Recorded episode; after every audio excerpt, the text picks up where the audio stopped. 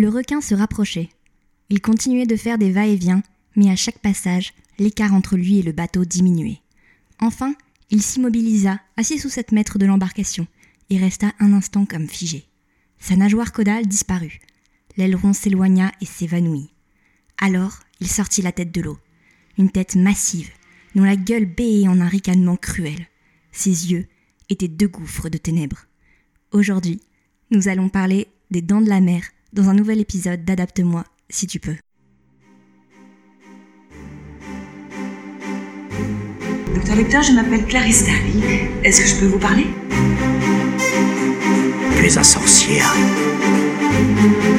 Je lui pardonnerais volontiers son orgueil s'il n'avait pas blessé le mien. Vous avez toujours été le gardien. C'est qui le con qui a écrit ça? William Shakespeare. Bonjour et bienvenue dans Adapte-moi si tu peux, le podcast qui compare des livres à leurs adaptations en film ou en série. Avant de commencer ce nouvel épisode, je voudrais remercier toutes les personnes qui ont liké, commenté et partagé l'épisode précédent sur Au revoir là-haut. Ça nous a vraiment beaucoup touché. On est très contents de, des retours et surtout euh, de vos encouragements et également des conseils que vous nous avez fournis. Donc merci pour cela. Aujourd'hui, nous allons décortiquer Les Dents de la Mer, un roman de Peter Benchley paru en 1974, adapté au cinéma par un certain Steven Spielberg en 1975. Et aujourd'hui, je suis avec Hugo. Bonjour Victoire. Donc Hugo, tu es de base le, le, le véritable créateur d'Adapte-moi si tu peux. Donc d'abord, merci, euh, merci de m'avoir passé ton, ton concept. C'est trop d'honneur de t'avoir avec nous. Bah, quand les gens font mieux l'émission que, que celui qui l'a créé, euh, c'est tout naturel de. Non, je le fais pas, je le fais pas mieux. Mais ju- si. Non, mon seul, euh, mon seul mérite est de lire plus vite. C'est un mérite non négligeable dans une émission qui traite de livres et de films. D'ailleurs, on peut toujours te retrouver sur euh, En toute mauvaise foi, ton podcast d'origine. Oui, quand je le fais. oui, oui, oui. Bah, on, on travaille euh, sur euh, de, de- on travaille sur de nouvelles choses et même peut-être. euh, Peut-être de nouveaux émissions. concepts. Oui, oui, oui. C'est, on se sert de l'été pour euh, créer des, des nouveaux concepts. hein. donc pendant que tout le monde est en vacances et que nous on travaille, on promet peut-être de nouvelles choses pour la rentrée. Eh bien, tu as bien raison. J'espère que tu auras plein d'idées toutes plus intéressantes les unes que les autres. Donc, Les Dents de la Mer. On va commencer par le roman de Peter Benchley paru en 1974. Alors, Hugo, les yeux dans les yeux. Première question. Est-ce que tu savais que Les Dents de la Mer, c'était un roman avant d'être un film? Non, Ça a le mérite d'être honnête. C'était un nom avec une saturation.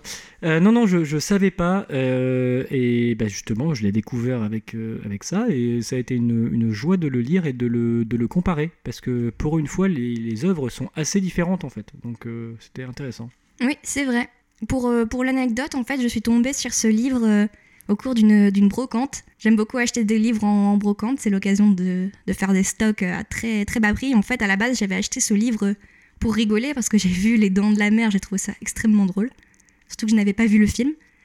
Et, euh, et en fait, plutôt une bonne surprise en lisant le livre. Toi, qu'est-ce que tu en as pensé? Est-ce que tu ne pourrais pas nous faire un, un petit résumé?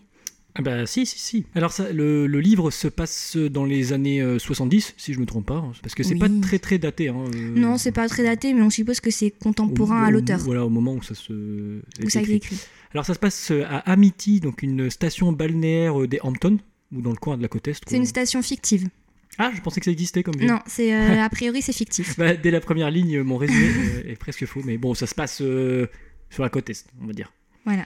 Donc euh, la ville est victime d'une attaque de requins faisant un premier mort, donc qui est une vacancière.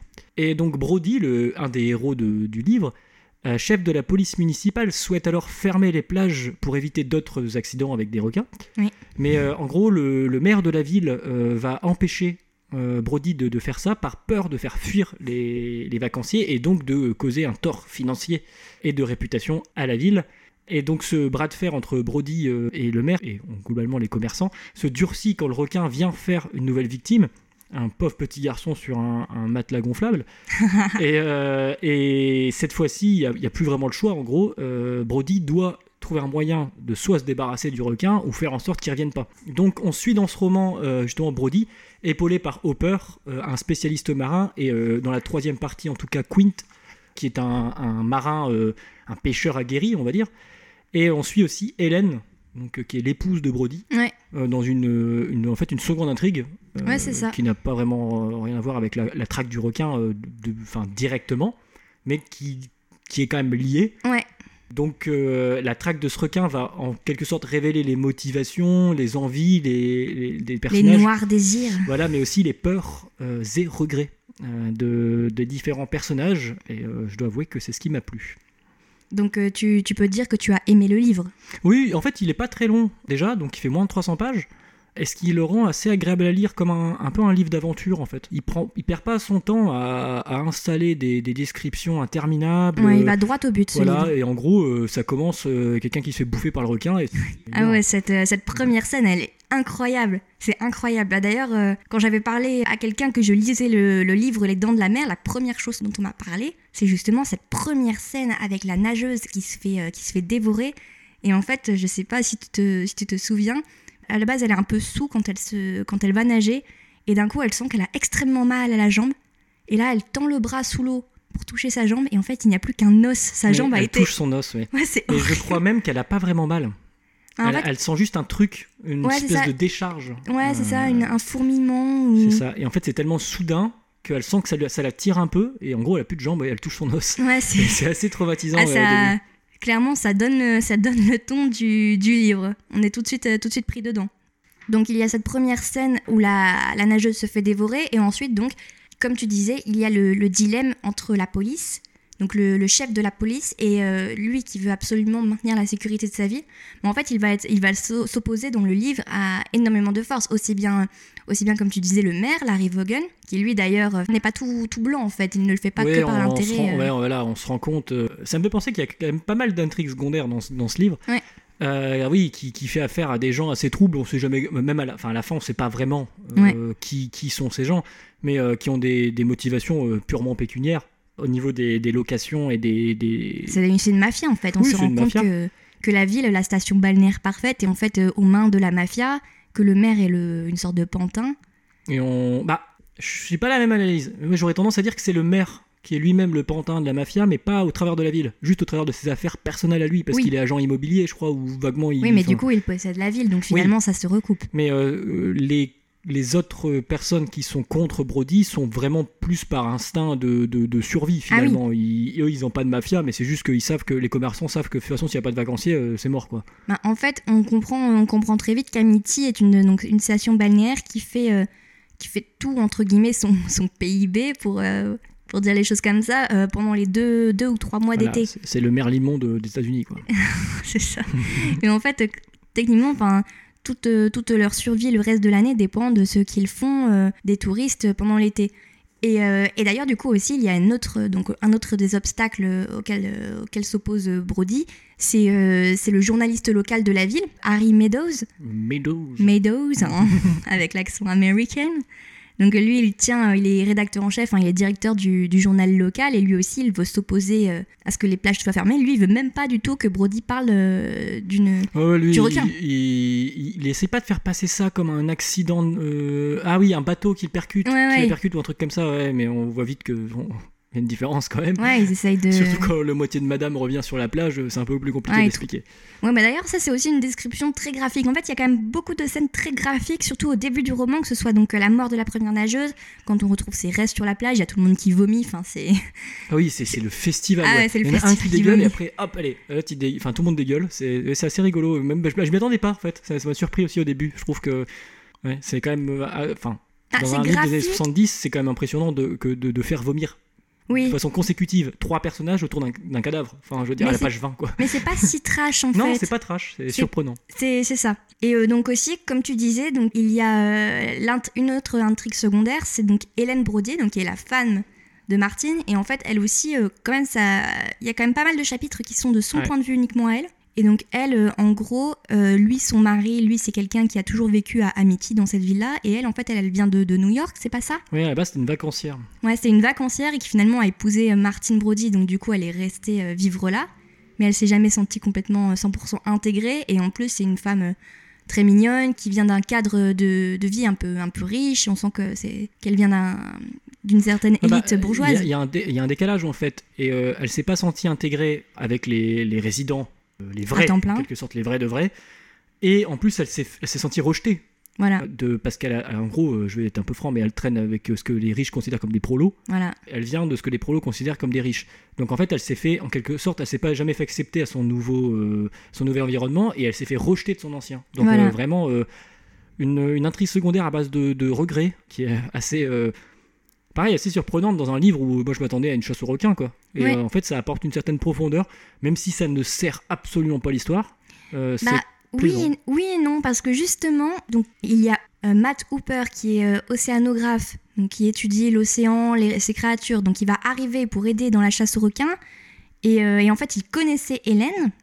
Hélène va être très attirée par lui parce qu'en plus, elle le connaissait quand ils étaient plus ah jeunes. oui, c'est le frère de, de son ex en fait. je Ouais, c'est ça, c'est exactement ça. Et en fait, euh, il y a une analyse euh, très intéressante, c'est que donc il y a quand même toute une partie du livre où finalement on ne parle presque pas du requin. Non, la deuxième partie, on n'en parle pas. Voilà, en fait, euh, le livre est un peu divisé en trois parties. Il y a la première partie où il y a les, premiers, les premières attaques, où, où l'enquête commence. Ensuite, il y a toute une deuxième partie où ça se concentre plus sur les intrigues secondaires que sur la chasse aux requins. Et la troisième et dernière partie, là, c'est euh, c'est Brody et d'autres personnes qui vont à bord d'un bateau pour chasser le requin. Et donc, dans la deuxième partie, euh, il n'y a pas. Ça se concentre vraiment sur Hélène et notamment donc, sa relation avec euh, Matt Hooper. Et justement, ce qui est très intéressant, c'est que finalement, est-ce que ce ne serait pas Hooper le vrai prédateur de l'histoire? Oula, je m'y attendais pas à celle-là. Tu t'y attendais pas à celle-là. hein. Euh, prédateur dans quel sens? Dans le sens où finalement, je veux dire, il arrive presque en même temps que le requin. C'est presque simultané vu qu'il arrive suite Mhm. à l'attaque du requin. Et euh, qu'est-ce qu'il fait? Il arrive, il s'introduit dans le commissariat pour se rapprocher du, du chef de la police. Il va dîner chez eux. Il va avoir une, une relation intime avec la femme du chef. Donc finalement, il l'a cherché, Hooper. Oh, bah, Il, euh, bah, il- les il deux, euh, globalement, euh, bah, en même temps, euh, j'ai envie de dire, la, la victime, euh, c'est un peu laissé faire aussi. euh, Oui, bien sûr, mais du coup, mais, hein. oui, mais du coup, finalement, c'est aussi une forme, une, une forme de prédateur quand même. Ouais, ouais, bah, ça, c'est une. euh, je m'y attendais pas, donc a pas vraiment d'argument, mais. euh, non, non, c'est rigolo. Ouais, en fait, il y a vraiment, ouais, comme tu dis, il y a un parallèle entre en fait, le, le comportement du requin et le comportement de Hopper, parce que vu que le Hopper il est là pour surveiller et étudier ce que le requin fait, forcément il y a un parallèle Ouais. entre les deux. Et c'est ça. ça, c'est intéressant comme axe de. De réflexion. Puis quand tu dis ouais, il charque la, il charque vraiment la, la meuf de- du patron quoi. Bah ouais, c'est exactement ça, donc c'est assez, euh, c'est assez drôle finalement. Et enfin, finalement, le requin aussi, on peut dire que donc euh, tout le monde voulait le chasser ou le tuer parce qu'on avait peur que les touristes ne viennent pas à cause de lui. Mais en fait, dans le livre, on se rend compte que c'est tout le contraire. Les touristes viennent à cause du requin. Ouais, ouais, il y, a- il y a une scène rigolote avec euh, une famille d'Américains euh, qui, qui vient exprès de, de New York pour euh, voir un requin, le requin bouffer quelqu'un en fait. Et c'est assez La rigolo. bonne famille de gros beaufs. Voilà, donc il y a une espèce de, de début de critique peut-être de la té- de- du concept de télé-réalité en fait, de venir voir un peu le malheur des gens. Oui, de la passivité, de, aussi de l'intérêt morbide. Et ce qui est intéressant aussi, c'est que euh, de base, Les Dents de la Mer, c'est le premier roman de Peter Benchley, son auteur, qui était journaliste. Et Peter Benchley, il a, il a eu l'idée d'écrire Les Dents de la Mer justement en lisant un fait divers dans le journal dans lequel euh, un requin euh, avait mangé des gens. Ah, c'est rigolo ça. Donc finalement, est-ce que ce n'est pas un peu une, Ah ouais, une Inception En fait, c'est ça, ouais, c'est la, la boucle est bouclée. Et en parlant de boucle, j'ai d'autres analyses euh, à faire. Je t'écoute. Moi, ce qui m'a vraiment marqué dans, dans ce livre, c'est l'évolution du, en fait, du requin sans même que tu sois à sa place. C'est-à-dire qu'il est présenté déjà, à la base, comme juste un requin qui bouffe des gens, en fait. Euh, Le Oui. requin, il est là, il squatte, euh, et en gros, ils expliquent qu'il n'y a pas vraiment de raison qu'il soit là, mais c'est toujours très vague. Ah, que... D'ailleurs, je sais pas si tu as remarqué, mais au début du livre, souvent dans les scènes d'attaque où on est du point de vue du requin, l'auteur n'écrit pas le requin, il écrit euh, le squale ou la créature ou Oui. le poisson. C'est pas. ils disent beaucoup poisson. Oui, ils disent beaucoup ouais. poisson et le mot requin n'est vraiment utilisé que dans la troisième partie finalement. Et moi, ce qui m'a, ce qui m'a marqué, c'est qu'au début, ouais, en fait, ce- il se comporte comme un, comme un requin. Enfin, en fait, c'est même pas lui, parce qu'il se comporte toujours vraiment de la- à peu près de la même manière. Mais c'est de la façon dont les autres personnages le voient. Au début, c'est juste un requin qui a rien à faire là et qui mange des gens. Et en fait, au fur et à mesure, il est personnifié. Ouais. C'est-à-dire que on a quand même, par exemple, sur l'origine du requin, alors que ça peut être juste un requin qui est, qui est là en fait. Ouais, euh, ouais. Il y a des références à la fois cryptozoologiques, comme on peut dire, euh, en parlant du mégalodon. Ils Oui. disent ah c'est peut-être un mégalodon, une créature oubliée. Donc voilà, on, on step up un coup, euh, Pour, passe euh, du pour requin au rappeler, mégalodon. le mégalodon, c'est un requin préhistorique, donc qui n'est plus censé exister aujourd'hui, mais qui a, on sait qu'il a existé il y a, il y a des milliers d'années. Voilà, donc un peu comme un monstre du Loch Ness, on fait revivre des monstres marins parce qu'on on n'arrive pas à expliquer. Ensuite, on insiste sur l'imprévisibilité. Pendant tout le livre, on dit que de toute façon, ils font des choses pour le chercher, mais ils savent pas si ça va marcher parce qu'on ne peut pas penser comme le requin. Et au début, on dit ah, on peut pas penser comme le requin parce qu'il ne pense pas, il, il- il est Parce régi. qu'il est débile. euh, Voilà, il est régi par des lois de la nature qu'on comprend pas. Mais ensuite, on bascule complètement vers en fait passe d'événements fortuits à un acharnement qui est voulu du requin. Ouais, On, on a vraiment l'impression que le requin il se transforme en voilà. psychopathe. C'est ça, euh, et qui veut détruire ces gens Ouais. euh, et détruire la ville. Et justement, ça fait un peu écho avec ce que tu disais par rapport à Hooper. euh, que le requin il ramène Hooper donc il, il réveille chez Hélène euh, des désirs qu'elle ne savait même pas trop que ça allait Ouais. Euh, elle, elle réveille chez Brody euh, une violence des fois euh, même enfin Un alcoolisme. un euh, alcoolisme, en lui une violence qui est quand même un peu vénère. On peut même penser au reflet euh, obscur des gens en fait. Il reflète chez les gens euh, par sa venue, il réveille des choses chez les gens. Bah, même, euh, même par exemple pour le maire, c'est euh, c'est grâce à l'arrivée du requin finalement qu'on va savoir vraiment c'est quoi son problème? Parce Ouais, que les gens soupçonnaient qu'il y avait quelque chose, qu'il y avait des associés un peu obscurs derrière le- la figure du maire. Et finalement, en fait, le requin va servir aussi à révéler un peu toutes les passions sombres. Et sans vouloir spoiler, à la fin, euh, avec Hélène, il y a un revirement qui fait qu'on peut imaginer que le requin, en fait, après euh, avoir affiché les noirs désirs des gens, euh, apporte une certaine lumière. Pour Ouais. ceux qui ont fini Un le- nouvel éclairage sur la, situ- sur la Voilà. situation. Et le dernier, le dernier, la dernière chose intéressante sur le requin, c'est euh, le côté mystique, qui est quand même, pour moi, est un élément majeur de, de- de ce livre. Ah complètement. Bah d'ailleurs, euh, justement, le, euh, le requin, on ne le voit pas pendant tout le livre. Enfin, il y a des moments où on est de son point de vue, mais il n'y a pas de description. Et en fait, la première description du requin a lieu au moment où, où Brody se retrouve vraiment face à lui, quand le requin sort sa tête hors de l'eau. Et là, Brody, en le, en le regardant, il se dit J'ai l'impression d'être en face du diable. Ouais, ouais, il, parle du diable, on le cite aussi comme ange de la mort, à un moment dans le livre, ce qui est quand même assez... euh, Ah, c'est fort comme assez expression. explicite. Et surtout, euh, il y a la fleuriste qui cite au début du film le livre de Job. Et euh, pour moi, ce livre Au, est au un- début du film ou du livre? Du livre. Oh, pardon. Elle parle du livre de, de Job en disant que le requin, euh, c'est une punition divine en fait. Et ce qui fait parfaitement euh, pour moi parallèle avec le Léviathan justement de la Bible, du livre de Job. Et là où c'est rigolo, c'est que la boucle est bouclée dans le sens où le livre de Job a déjà inspiré Moby Dick. Et en fait, plus le bouquin avance, plus euh, le requin est défini par sa blancheur. Et à la fin, on insiste vraiment fort sur la blancheur du ventre du requin, comme la baleine blanche de Moby ouais. Et en fait, l'écho du livre de Job, au début, il apparaît que dans la bouche du fleuriste, qui le dit à Brody, mais Brody le dit à Hooper, et ensuite Hooper le, le répète à Quint, Mhm. je sais plus dans quel ordre, mais au final, en fait, t'as l'impression qu'à la fin, tout le monde est persuadé que c'est un truc mystique, espèce de, de, de, de, de, délire, D'incarnation, d'incarnation ouais. d'un d'un truc qu'il faut absolument détruire. D'un démon. Et, euh, et même euh, dans le personnage de Quint, on voit une évolution euh, qui peut rappeler aussi l'évolution du, capitaine Achab. Ah ouais, non, mais complètement. Bah, de toute façon, je crois que c'est une, inspiration assumée de l'auteur pour Moby Dick. Clairement, donc Quint, pour remettre dans le contexte, c'est lui, c'est un capitaine de bateau et il est, très spécialisé à la chasse, la chasse aux créatures marines et notamment aux requins. Donc, il explique qu'il a, tué beaucoup de requins dans, dans sa vie et en fait, il est le seul assez, assez fou pour euh, accepter de partir à la chasse aux, aux requins avec, euh, avec Brody et Hooper. Au début, ils ne le connaissent pas vraiment, ils vont apprendre à le connaître sur le bateau. Et en fait, ils vont se rendre compte donc qu'il est un petit peu, un peu fêlé, Un peu zinzin, un ouais. peu zinzin, il brille un peu certaines fois. et, euh, et surtout dans le livre, en fait, le moment de la traque sur le bateau, il y a plusieurs, euh, plusieurs échecs en fait. C'est-à-dire qu'il y a plusieurs fois où donc, donc les trois, les trois compères partent en mer, ne trouvent pas le requin, rentrent pour dormir, etc. Donc ça ne se fait pas en une fois. Il y a vraiment plusieurs allers-retours où les personnages rentrent sains et saufs euh, au port. Et en fait, plus ça avance, plus il y a les allers-retours, et plus Quint vrille, plus il, commence à considérer le requin non pas comme un requin normal comme il a l'habitude d'en tuer, mais vraiment comme un peu sa némésis, le, Oui, le requin ben, absolu. Il explique même à Brody que euh, à, la fin, c'est même plus une, une question d'argent, une question de parce qu'il demande de l'argent. À la base, il fait pas ça. Oui, euh, oui. Il demande vraiment en plus un sacré paquet de fric. Et à la fin, il explique que ça n'a plus rien à voir avec l'argent, avec la gloire. C'est vraiment personnel et que ça ne concerne que eux, eux, en fait, que les ceux qui chassent le requin et que c'est un combat. C'est qu'ils doivent euh, livrer ce combat. Donc, moi, je trouve ça personnellement extrêmement biblique. C'est le bien et le mal, quoi, en fait. Ouais, c'est ça. Il considère et on, on a quitté complètement ce champ de, de l'animal sauvage. Il est plus présenté comme un animal, il est présenté comme euh, quelque chose à battre. Ouais, c'est ça, comme, euh, comme un grand ennemi avec un E majuscule. Donc ouais, finalement, dans Les Dents de la Mer, on pensait qu'on ne saurait que sur un livre avec une chasse aux requins tueurs mangeurs d'hommes.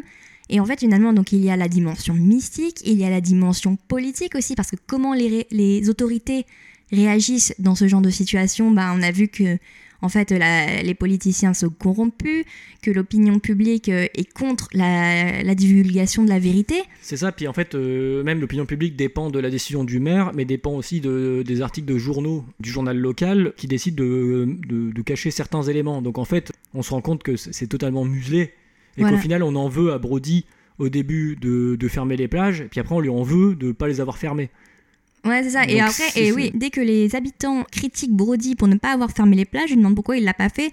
D'un seul coup, le journaliste et le maire qui lui avaient demandé de ne pas fermer les plages, d'un coup, ils se retournent contre lui en rejetant toute la responsabilité sur lui. Donc il y a vraiment une critique un peu des, des autorités, un crit- une critique de la, la politique, de la société. Donc finalement, les, les Dents de la Mer, c'est quand même un, un livre avec beaucoup d'intrigues secondaires et qui sont pas forcément hyper creusées, qui sont assez effleurées finalement mais qui pousse, enfin, qui amène à une réflexion Mm. au-delà de juste une chasse aux requins. Et puis je rajouterais aussi un degré euh, d'étude qui est intéressant, qui est pour moi le- la notion du mépris de classe, où tu as vraiment en fait euh, une distinction entre les vacanciers et les gens qui habitent là, qui sont considérés comme les pecnos en fait, Ouais. En quelque sorte, et les vacanciers qui sont euh, pour la plupart des gens aisés de New York. Il y a aussi une grosse critique de la jeunesse en quelque sorte dorée de New York, euh, qui passe son temps à boire sur la plage. euh, euh, on les présente qu'un peu comme des zonards un peu abrutis. Enfin, Il y a aussi une critique des hippies parce que oui, bah voilà, les hippies, mais c'est pas des hippies pauvres qui vivent en slip, quoi. C'est des hippies qui ont quand même la thune pour venir vivre là, quoi. ouais, c'est ça. Donc un peu les hippies chics, est-ce qu'on dirait pas ça comme ça? Et euh, voilà, je trouvais ça intéressant, comme... euh, Enfin, c'était surprenant dans les années 70 d'avoir un mec qui, qui, traite ces gens-là, quoi. Bah, D'ailleurs, il a dû s'y reprendre à plusieurs fois, Peter Benchley aussi, pour, euh, pour écrire ce livre, parce qu'en fait, il a d'abord proposé le, début du livre, il avait euh, écrit plusieurs pages, et il avait dû l'envoyer pour soumission à son éditeur, et en fait, son éditeur, il a voulu réécrire 95% de ce qu'il a reçu. Parce qu'en fait, bah, en con. fait, il a dit c'est super, j'aime, beaucoup l'idée, mais en fait, Peter Benchley à la base avait fait euh, un livre très humoristique et euh, l'éditeur a dit non, non, on veut faire un truc vraiment euh, thriller, pas du tout humour, etc. Ah, Soit, hein. bah, bah, le résultat est pas mal, hein. Et d'ailleurs, que penses-tu du, du titre? Parce qu'en anglais, c'est Jaws, donc ça veut dire mâchoire. Donc déjà, qu'est-ce que tu penses de, de ça? Et surtout, qu'est-ce que tu penses de la traduction française Les dents de la mer? Euh, je trouve que le titre anglais est mieux. Parce qu'en fait, Ah oui ouais, Joe, ça fait un peu impersonnel. C'est des mâchoires, tu sais pas de quoi, tu sais pas comment. Que les dents de la mer, euh, je trouve ça un peu. euh, Bon, je sais pas. je Non, mais ça n'aurait jamais marché en, en français de dire euh, mâchoire. Bah non, mais c'est ça la- aussi la beauté du langage, c'est que les mots résonnent différemment dans la langue qu'elle on les prononce. C'est vrai. Mais d'ailleurs, pour revenir aussi à Peter Benchley, à la base, il avait, il avait imaginé plein d'autres titres pour ce livre.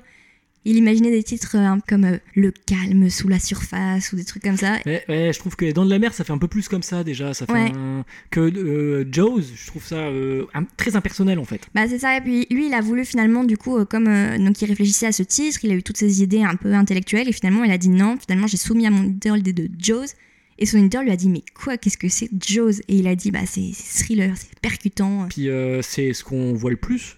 En fait, c'est la mâchoire du, du requin. En fait, on, à part à la- un peu à la fin, on voit très peu du requin finalement. On parle souvent de sa bouche béante qui s'ouvre. Ouais, c'est Euh, vrai. Et c'est la bouche, c'est pas les dents Bah, finalement. on parle aussi beaucoup de ses yeux, mais bon, c'est forcément Ouais. ça, ça le fait moins si tu dis... euh, Les yeux de la Shark's mer. eye. ouais, ou bien ouais, les yeux. Eyes. Moi je trouve quand même que c'est une traduction intelligente, les dents de la mer. Oui, ça va. Ils auraient pu euh, traduire ça par le requin tueur d'Amity, quoi. Ce genre de choses. Moyen. Moi, Ah oui, c'est pour ça, c'est- je dis que Ouais. c'était nul, mais. euh, Ouais. Non, mais non, Les Dents de la Mer, c'est quand même une, une bonne idée, une, une bonne traduction VF, parce que de toute façon, un, un titre comme ça, juste dire mâchoire ou juste dents ou euh, croc, je suis pas sûre que ça aurait fonctionné. Et du coup, Les Dents de la Mer, donc euh, ça a été un, un succès au moment de la sortie. Il est de rester best-seller pendant 44 semaines. Incroyable, ah un succès. presque un an en fait. Ouais, presque un an, alors que c'était son premier roman. C'est le, le roman qui arrive de nulle part. Il s'est vendu à millions d'exemplaires. Et du coup, que s'est-il passé? Il a été immédiatement racheté, les droits bien sûr, par deux producteurs, David Brown et Richard Desanuk, tout de suite après, quelques mois après. Donc c'est-à-dire que le livre est sorti en février et euh, deux mois après, hop, les droits étaient achetés. Ils n'ont pas perdu leur temps. Ils n'ont pas perdu leur temps et le projet a été confié à un tout jeune réalisateur, un certain Steven Spielberg, et je vous passe la bande-annonce tout de suite. Je viens d'apprendre qu'une jeune fille a été tuée ici il y a huit jours. Et vous le saviez. Vous saviez qu'un requin rôdait au large de nos côtes. Et vous saviez qu'il était dangereux. Pourtant, vous avez permis que les enfants se baignent.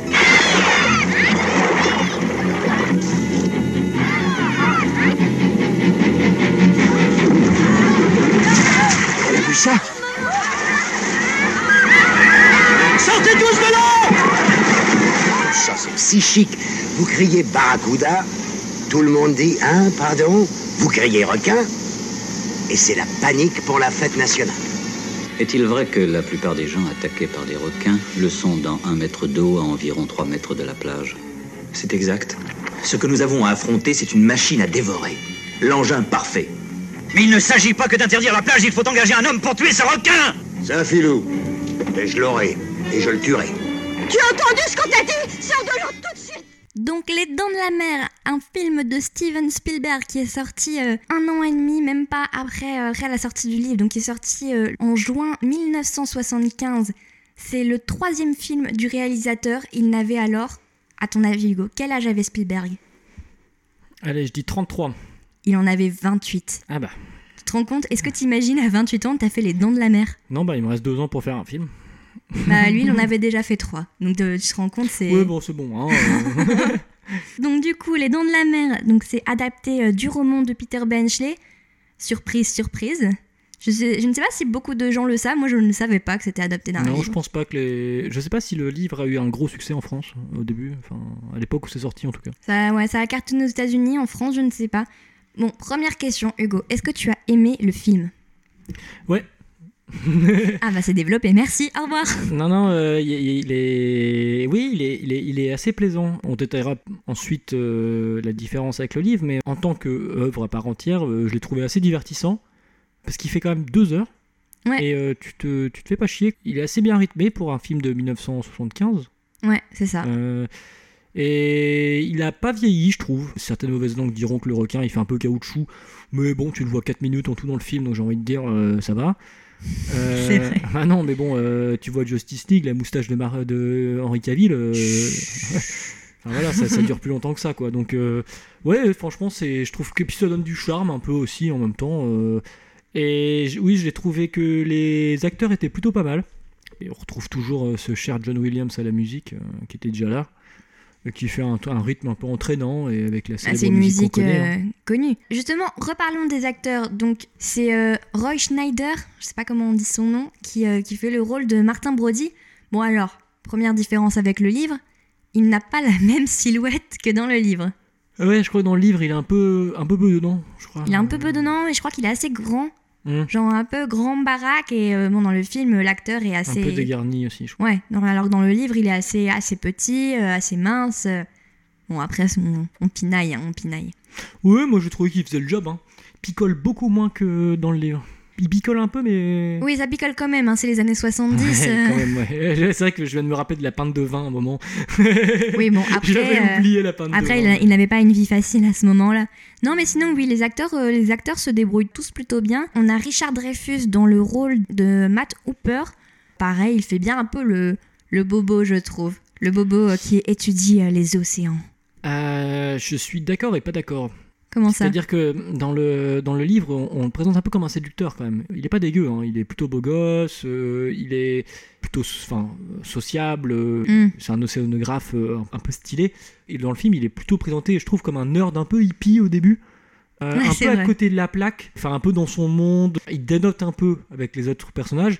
Et il y a une grosse différence, c'est qu'il est un peu pété de thunes dans le film. Donc c'est un peu sous-entendu dans le livre, mais on n'en voit pas la trace. On sait qu'il vient d'une famille un peu aisée, mais euh, dans le film, il est clairement présenté comme un, un mec pété de thunes, quoi. Ah, Il s'assume comme tel d'ailleurs Ouais, dans le ça. film. Et également, nous avons euh, Robert Shaw dans le rôle du capitaine Quint, qui a un rôle un peu plus important dans le film que dans le livre d'ailleurs. Ouais, il est, il est même pas présenté de la même manière. Il apparaît beaucoup plus tôt dans l'histoire, en fait.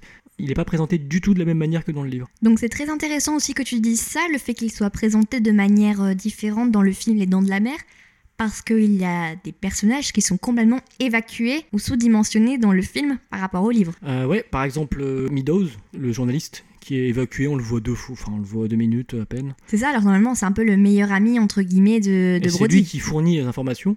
Ouais. Euh, le maire, en fait, il est juste là pour dire de pas fermer les plages, mais il n'a pas un rôle plus, plus non, important il a d'ailleurs aucun rapport avec la mafia, pas qu'on en, pas qu'on sache dans le bah, film. En fait, il, il a des, des motivations qui sont beaucoup plus euh, simples. En fait, Euh, c'est juste qu'il sait que si jamais euh, les vacanciers partent, il n'y a pas de sous. Donc c'est beaucoup, c'est moins personnel en fait. C'est ça, en fait l'intrigue est très simplifiée et les intrigues secondaires du livre qu'on a relevées précédemment ne sont pas citées dans le film. Et cependant, il fait très mafieux, l'acteur, je trouve. Tu trouves Ouais, ouais, il fait vraiment mafieux. Il... C'est vrai qu'on l'imagine un peu avec un cigare à la main. euh. Ouais, et moi au début je me suis dit putain il pue, enfin il pue le méchant, tu vois, vraiment clairement euh, ça va pas aller. Euh, Hélène aussi, il y a pas du tout d'intrigue secondaire. Ah non, du tout. Elle, elle c'est vraiment dans le, dans le film, elle est l'épouse aimante qui soutient son mari. Elle est complètement évacuée. D'ailleurs, c'est quand même à se demander si Spielberg n'a pas un problème avec les femmes parce que. Oh non, pas du tout. C'est pas son genre. Par contre, il y a d'autres thèmes qui sont explorés, que j'étais surpris qu'ils explorent. Bah vas-y, raconte-nous. Euh, la filiation. C'est-à-dire qu'on insiste un peu plus sur euh, le thème de la filiation, notamment. euh, on insiste un peu sur le fait que. Alors, ça reste subtil, mais.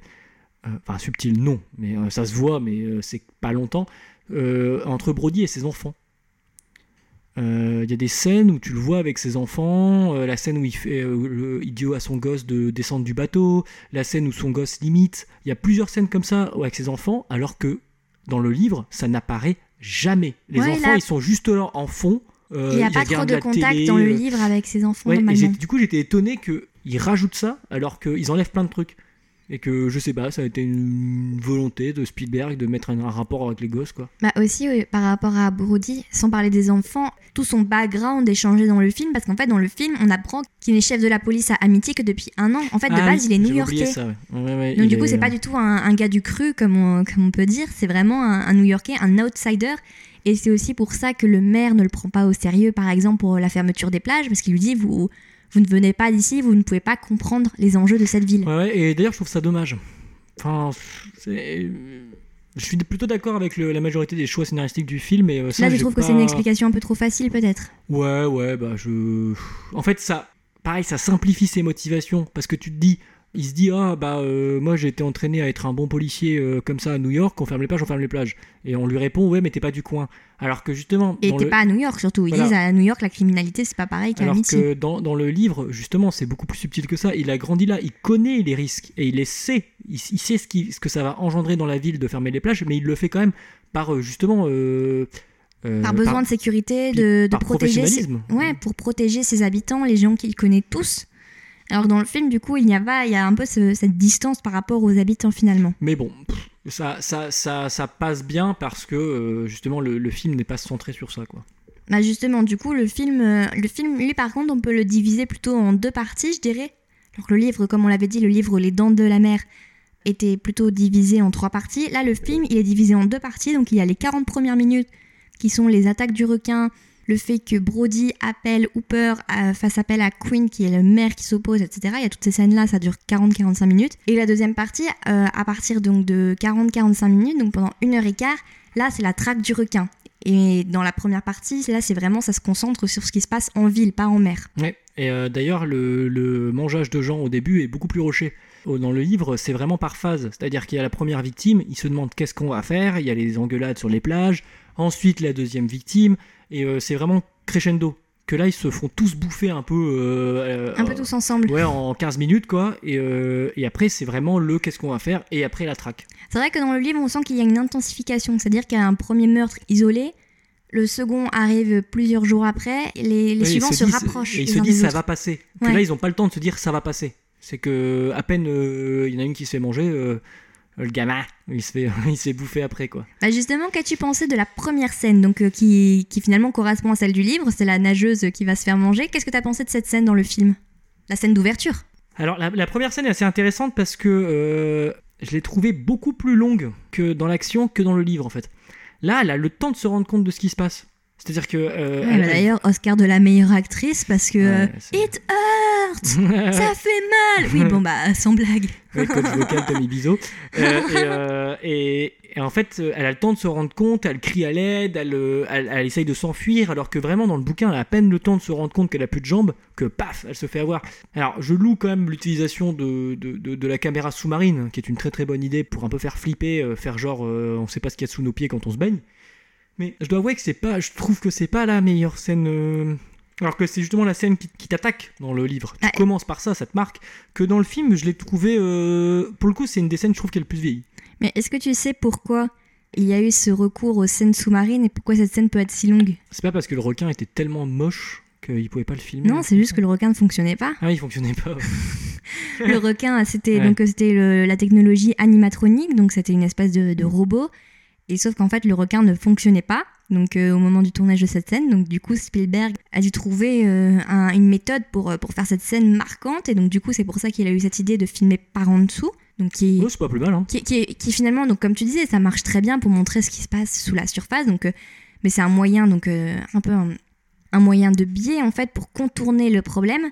Mais effectivement, du coup, cette scène, elle peut avoir vieilli parce que comme on ne voit vraiment pas du tout le requin, même pas de mouvement dans l'eau, même pas d'aileron.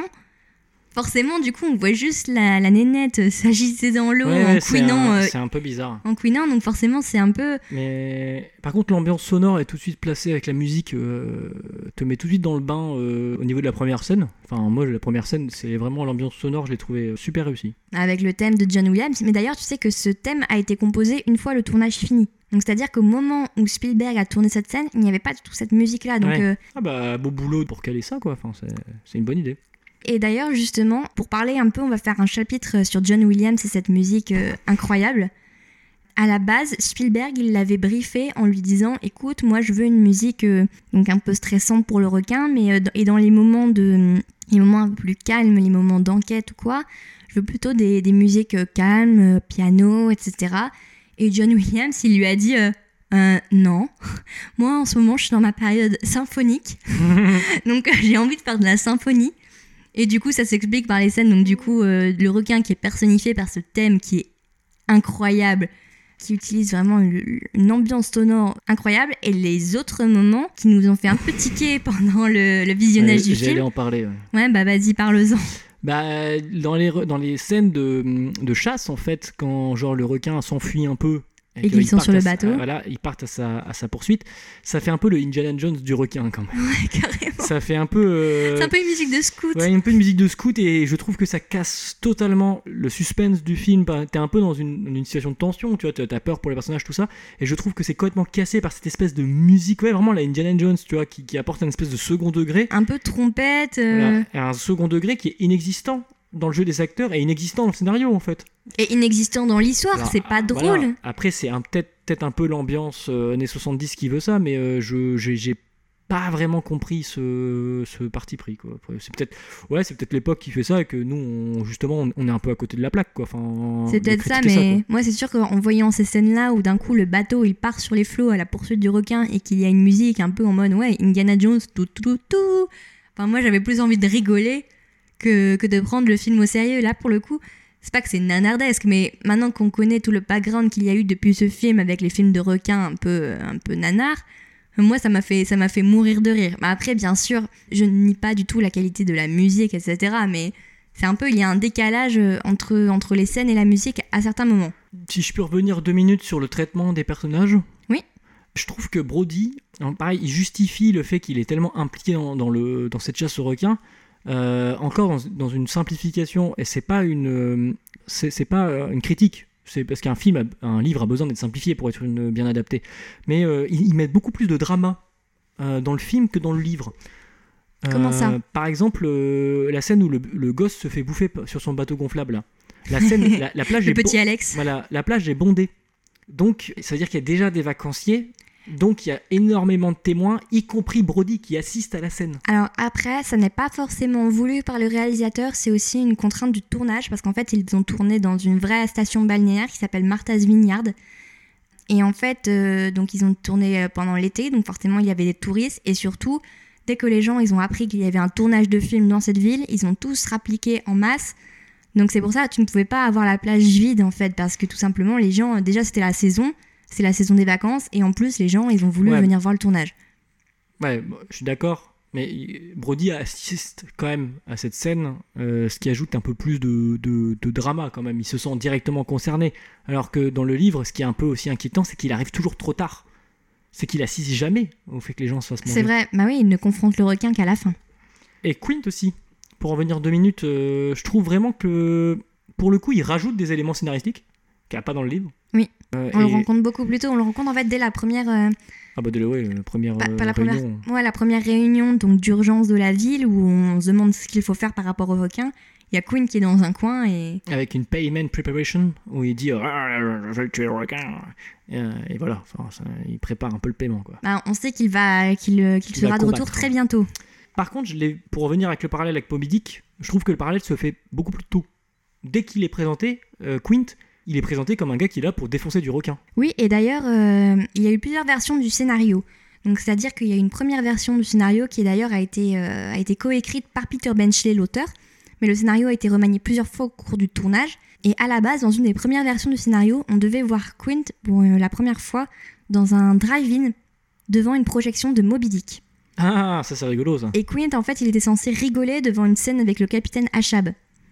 Et sauf qu'en fait, euh, ce film-là, Moby Dick, c'était un film de Gregory Peck, donc un acteur connu de l'époque. Et Gregory Peck, il a catégoriquement refusé qu'on utilise son film dans Les Dents de la Mer. Ah bah dis donc. Et, euh, et du coup, c'est pour ça qu'ils ont finalement dû remanier et trouver d'autres moyens de faire référence à Moby Dick dans le film.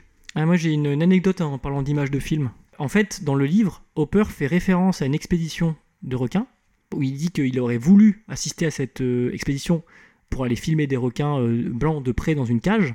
Ouais. Payment preparation. Et, euh, et- et en fait, dans le film, déjà, il dit qu'il y était. Ouais. Et en plus, les images de requins blancs qu'on voit dans le livre feuilleté par Brody dans le, dans le film proviennent des images de la vraie expédition dont il parle dans le film. Ah, c'est livre. drôle c'est en fait, c'est incroyable une, c'est une espèce de, de, de boucle qui, qui est bouclée, pareil, où ils se, ils se rendent hommage en fait mutuellement. Quoi. C'est pas mal Excellente, euh, excellente anecdote. Merci Hugo et pour merci, ce moment. euh, Après aussi, ce que j'ai trouvé de différent par rapport au livre, c'est que là, dans le film, on parlait plus, non pas de la corruption des médias ou de la politique, mais de la vénalité des habitants. C'est-à-dire qu'à partir du moment où il y a eu la deuxième victime, il y a une... euh, une enfin, le requin, euh, il y a un prix sur sa tête, en gros, un peu une course à la récompense. Et là, d'un coup, il y a tous les hommes du village euh, qui, se, qui se regroupent dans des bateaux pour Ah ouais, essayer d'avoir la récompense. C'est inexistant du livre, ça. Ça, c'est complètement inexistant, c'est un rajout. Et donc, finalement, euh, c'est assez intéressant parce que du coup, dans le, dans le film, ce sont les habitants les, qui sont corrompus, enfin, qui sont prêts à aller, euh, aller chasser du requin juste pour la récompense. Et il n'y a plus du tout cette dimension. il n'y a, enfin, dans une bien moindre mesure, la, la dimension des médias ou du, de politique, de la critique qu'on pouvait retrouver dans le livre. Ouais, c'est vrai que c'est, c'est, c'est plus. En fait, c'est- ouais, il vise plus le peuple, en fait. C'est C'est assez, étrange, hein, en fait, fi- finalement. Parce qu'il enlève un peu la portée du, la critique politique du, du livre, quoi. En C'est- visant les, les personnes en, en soi. C'est ça, et là en plus ils sont vraiment montrés comme des, comme des abrutis. Ils se mettent à, à 1000 sur euh, un tout petit bateau, euh, au risque de la sécurité, etc. C'est, Ils Ouais. passent vraiment pour des, des bouffons, les habitants Ouais, du peu, village. Un peu désattardé, ouais. Et cette, euh, cette critique aussi de la société, ça se retrouve également au moment où il y a une autre attaque du requin sur la plage et que le requin se dirige vers un coin de l'eau où il y a des, des enfants qui jouent tout seuls, mais de façon assez isolée. Et il y a tout le monde qui court sur la plage pour aller regarder, assister à la scène, qui regarde l'aileron s'approcher des enfants et tout le monde très, court très pour regarder. étrange, Donc euh, il y a quand même une critique aussi de la société en mode euh, tout le monde se, se précipite pour regarder, tout le monde est là, euh, mais passivement en fait. Finalement, personne ne fait rien vraiment pour sauver les enfants alors qu'il y a l'aileron énorme qui, qui fonce vers eux. Et d'ailleurs, en parlant d'attaque de requins, ce qui est très surprenant, je trouve, de la part de, de Spielberg, c'est que quand même ces attaques sont, sont très, très, gore. Ah, c'est assez graphique, ouais. C'est assez graphique. Il y a vraiment. grosses gerbes de sang. Ah ouais. Après, je pense que des gens qui se font bouffer par des requins, j'en ai jamais vu, mais je me demande si ça ressemble pas vraiment à ça. Ouais, non, mais bien sûr, je suis complètement d'accord. C'est juste que moi, Spielberg, j'ai surtout vu Hook et compagnie. et E.T., tu vois, donc c'est pas des Ouais, films. euh, pas... Bah, E.T. ne mange pas les gens déjà. Non, E.T. ne mange Donc, pas les euh, gens, mais même c'est- déjà un, un bon point de départ. dans la suite de sa carrière, Spielberg n'a pas fait de film avec des scènes euh, aussi euh, tournées vers l'horreur. en fait. Oui, oui, enfin, voilà, ouais, avec euh, des détails euh, style euh, grosse gerbe de sang ou Voilà, des, donc, des euh, bruits un peu chelous. On pourrait dire que ça manque un peu de subtilité, mais, euh, mais bon, c'est complètement cohérent avec l'histoire. Ouais, non, je euh, parlerai pas de manque de subtilité parce que c'est très. Comment dire Très court. Oui. C'est pas exagéré en fait. C'est vraiment quand il y a des gens qui se font bouffer, on te le montre euh, cash quoi. Donc. Ouais, mais c'est surprenant pour un, oh, c'est aussi surprenant pour un film des années 70. Ouais, mais ça apporte aussi une certaine dose de réalité quoi. Ah oui, non, mais je suis, je suis d'accord. C'est juste que, en connaissant ensuite la filmographie de, de Spielberg, Les Dents de la Mer, c'est quand même un ovni dans, ce- dans tout ce qu'il a pu faire à cause de ces scènes d'horreur aussi. Effectivement. J'aimerais bien aborder euh, quand même les, les points négatifs du film. Ah, Et je trouve quand même qu'il y a pas mal euh, d'incohérences dans ce qu'ils ont rajouté. Comme par exemple le fait qu'on voit Hopper se servir au début du film de son bateau là, qui est un énorme bateau. c'est quoi C'est un Zodiac? Ah non, non, c'est pas un Zodiac, c'est vraiment un. C'est un mini-yacht plaisance, ouais, je sais pas, mais avec un radar et compagnie. Oui, et c'est un bateau très technologique. Voilà, avec un radar, les bazars, euh, tout ce qu'il faut pour chasser un, un- un requin en fait. Et euh, ils se servent pendant une heure du bateau de pêche pourri de Quint. Ouais, j'avoue. Euh, en mode euh, on va lâcher des bah, comme dans le comme dans le bouquin en fait on va lâcher des bouts de calamar pour attirer le requin. Et euh, je j'ai pas compris. Ils ont même un hélicoptère à un moment. Enfin ils ont des, des du matos en fait de ouf qui s'en servent jamais. Et bah, pour chasser le requin en tout cas. Bon on pourrait expliquer ça par l'espèce de poursuite de, de Quint par rapport au requin qu'il veut faire avec son matos avec son bateau avec ci et ça mais j'ai envie de dire ils, ils ont pas pensé une seule seconde à prendre un autre gars avec le bateau de ouf Bah, justement aussi, ce qui, est, ce qui est différent par rapport au livre, c'est que dans le livre, l'expédition avec Quint et Hooper et Brody, elle est, elle est préparée minutieusement, donc c'est-à-dire qu'il y a plusieurs allers-retours. Alors dans le film, Hooper et Brody sont complètement torchés, parce Ouais, qu'ils boivent bourrer, énormément ouais. d'alcool, et ils vont recruter euh, Quint à l'emporte-pièce, et hop, d'un coup ils partent. et par contre là, il n'y a pas d'aller-retour, il n'y a qu'une expédition, et justement du coup, la dernière heure et quart du film, ça se passe sur le bateau, il n'y a pas de retour au port, c'est en one-shot. Voilà, et il rajoute en passage, euh, ça c'est un point positif, je trouve, euh, un peu de background à Quint. Oui. Qui, euh, qui bon, justifie. Alors, on est toujours dans une. euh, on, est toujours dans une. Dans une référence à Moby Dick. Voilà, dans une volonté de. Puis même une volonté un peu de, de simplifier les motivations des personnages pour qu'on comprenne vite. Et donc là, il est dans une vengeance personnelle sur des requins, quoi. Donc, Oui, c'est ça. En fait, il, il relie. euh, D'ailleurs, ça, c'était pas dans la première version du scénario. Il y a un, un monologue de Queen qui est très très célèbre dans le film, où en fait, il explique qu'il était à bord de l'USS Indianapolis. Donc, c'est un bateau qui devait amener euh, la bombe atomique à Hiroshima. C'est pas ça? Euh, non, il n'y a pas de bombe atomique, mais euh, je pense pas. Autant pour moi. Non, non, c'est après Pearl Harbor, c'est un bateau qui. C'est l'Indianapolis qui s'est fait attaquer. euh, Mais il est passé par Pearl Harbor, ce bateau. Ouais, ouais, mais il s'est fait torpiller après, en fait. Ouais. Et, euh, et voilà, et en fait, euh, ils ont mis euh, une semaine à venir les chercher, je crois. Les secours ont mis une semaine à arriver et en fait, entre-temps, du coup, l'équipage avait été en partie dévoré par des requins. Quint raconte euh, cette histoire dans un monologue et en fait, ce monologue n'était pas là dans les premières versions du scénario. Et justement, c'est après que finalement le- la projection du drive-in avec Gregory Peck, le film Moby Dick, a été annulée. Ils ont cherché un autre moyen de faire référence à Moby Dick et c'est comme ça qu'ils ont eu l'idée de le rattacher à cette histoire, euh, cette histoire vraie de l'Indianapolis. Dans le film, on est quand même toujours aussi sur une personnification un peu du requin, euh, donc euh, qui devient vraiment de plus en plus vénère au cours du film. Bah, et qu'on voit de plus en plus. Ouais, qu'on voit de plus en plus. Au début du film, on ne le voit pas du tout. Ensuite, on voit un aileron. Et là, au moment de la traque, ça y est, on voit, son... on voit d'abord sa tête et puis on voit son corps en entier. Voilà, et euh, même dans le vocabulaire qu'utilisent les, les marins, euh, on parle de gueule ricanante, euh, de air malfaisant, et donc on décrit une volonté du requin de... De faire du mal. Voilà, de faire du mal, et non pas juste d'avoir faim, quoi. Et on le voit d'ailleurs par ses agissements au fur et à mesure que il, euh, il attaque pas uniquement pour manger. Non, bah d'ailleurs, à un moment, il attaque, euh, il attaque clairement le bateau, le requin. Il, est... il, il, est vraiment fonce dans le bateau pour le détruire parce qu'il sait que du coup, le bateau va couler et qu'il va pouvoir récupérer les proies. Enfin, les- Donc, euh, c'est-à-dire euh, Hooper, Brody et, et Quint. Et du coup, cette scène, euh, cette scène qui dure euh, une heure et quart sur le bateau, elle est quand même très bien rythmée. Donc, c'est-à-dire que ça se, fin, il y a une, une certaine unité de, de temps et, et de lieu.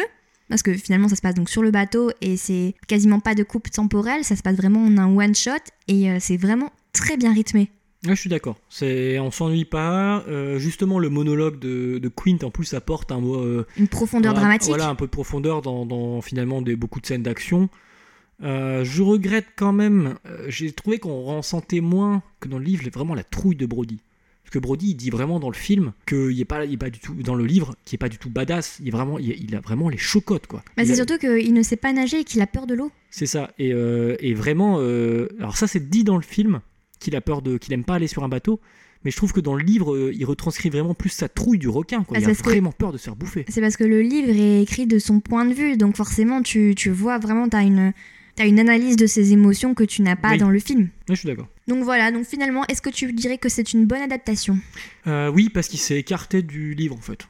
Donc pour moi, c'est l'exemple de, c'est l'exemple de film qui a pas besoin d'être fidèle au livre pour euh, en faire un bon film.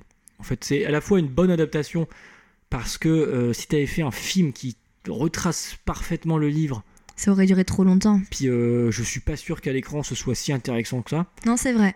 Et, euh, Les et en- états d'âme d'Hélène, ça n'aurait Voilà. pas forcément bien rendu. et transformer. En fait, au début, j'étais un peu réticent au fait qu'il simplifie les motivations, mais au final, on transforme en fait un livre, comme on disait, qui parle de, de politique, euh, qui parle de, de, de, de- de sujets, de remords, de, de lutte des classes, euh, On le transforme en un blockbuster. Ouais, en fait, on le transforme en vraiment un film d'action euh, sur une traque de requin et qui est au demeurant très bien réussi.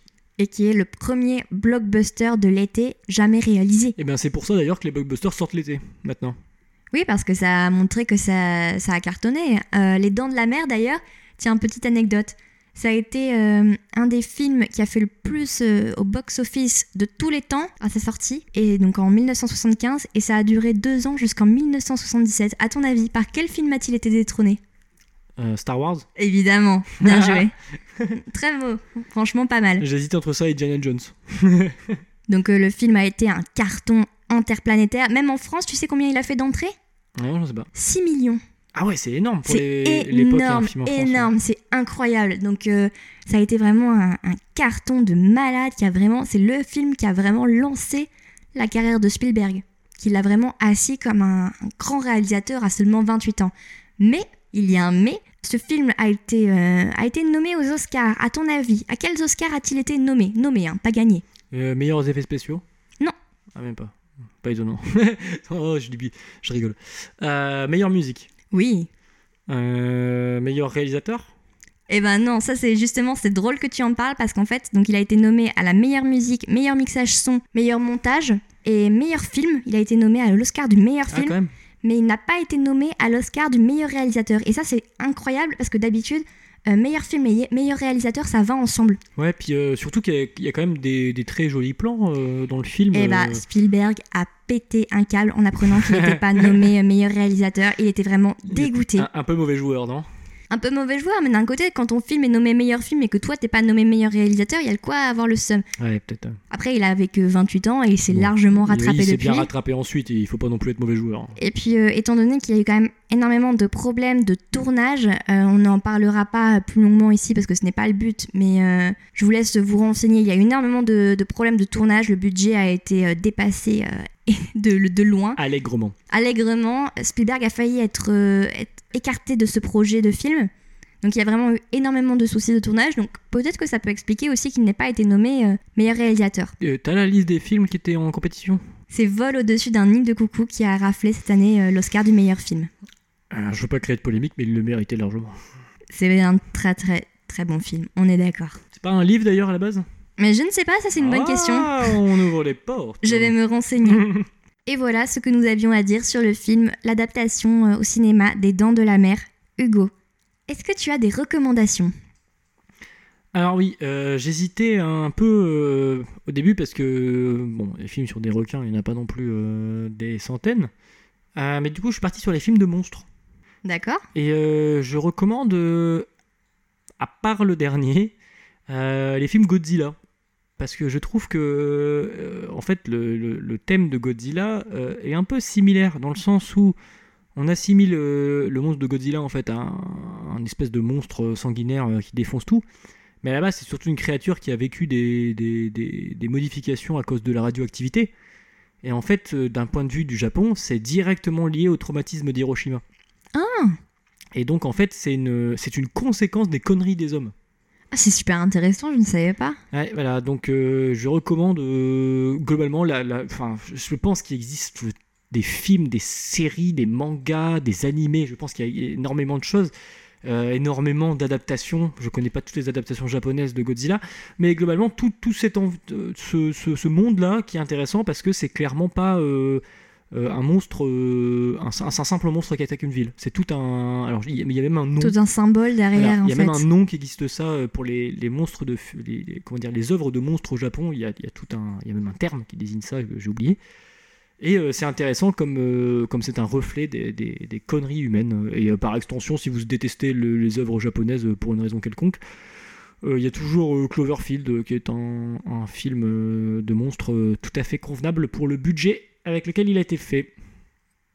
Voilà, donc une reco pour tous les goûts. Eh bien moi, Marocco, ce n'est pas une œuvre, c'est tout simplement de vous renseigner sur ce que sont vraiment les requins et sur ce qu'ils représentent. Ce ne sont pas des mangeurs d'hommes, comme on pourrait le croire. Peter Benchley n'a pas écrit euh, beaucoup de livres euh, après euh, Les Dents de la Mer, mais par contre, ce qui est intéressant pour terminer sur, sur cette émission, c'est qu'il a eu un, revirement, notamment à partir de mi-année 90. Il est mort en 2006, donc euh, les dix dernières années de sa vie, il a eu un- une révélation écologique et il a fait énormément de conférences et de discours. Et j'aimerais terminer sur euh, une citation de lui qu'il a faite euh, au, excusez-moi pour mon accent, au Smithsonian Institute, où il a fait une conférence et, euh, et voilà ce qu'il a dit. Si je devais écrire les dents de la mer aujourd'hui, je ne pourrais pas. Aujourd'hui, je ne pourrais pas, par exemple, dépeindre le requin comme un monstre, comme un être omnivore dénué d'âme, dévorant hommes et bateaux. Non. Le requin ne pourrait plus actuellement être décrit comme un monstre. Il devrait au contraire être assimilé à une victime. Car de par le monde, il est plus oppressé qu'oppresseur. Chaque année, plus de 100 millions de requins sont massacrés par l'homme. Il a été estimé que pour une vie humaine emportée par un requin, 4,5 millions de requins périssent du fait de l'homme. Et rarement pour une cause juste. Ah, c'est incroyable. C'est assez incroyable et euh, c'est vraiment un très beau message parce que ça m'avait dérangé aussi en lisant Les Dents de la Mer, le fait que le requin soit assimilé à un monstre. Et c'est beau que vers la fin de sa vie, il est quand même une.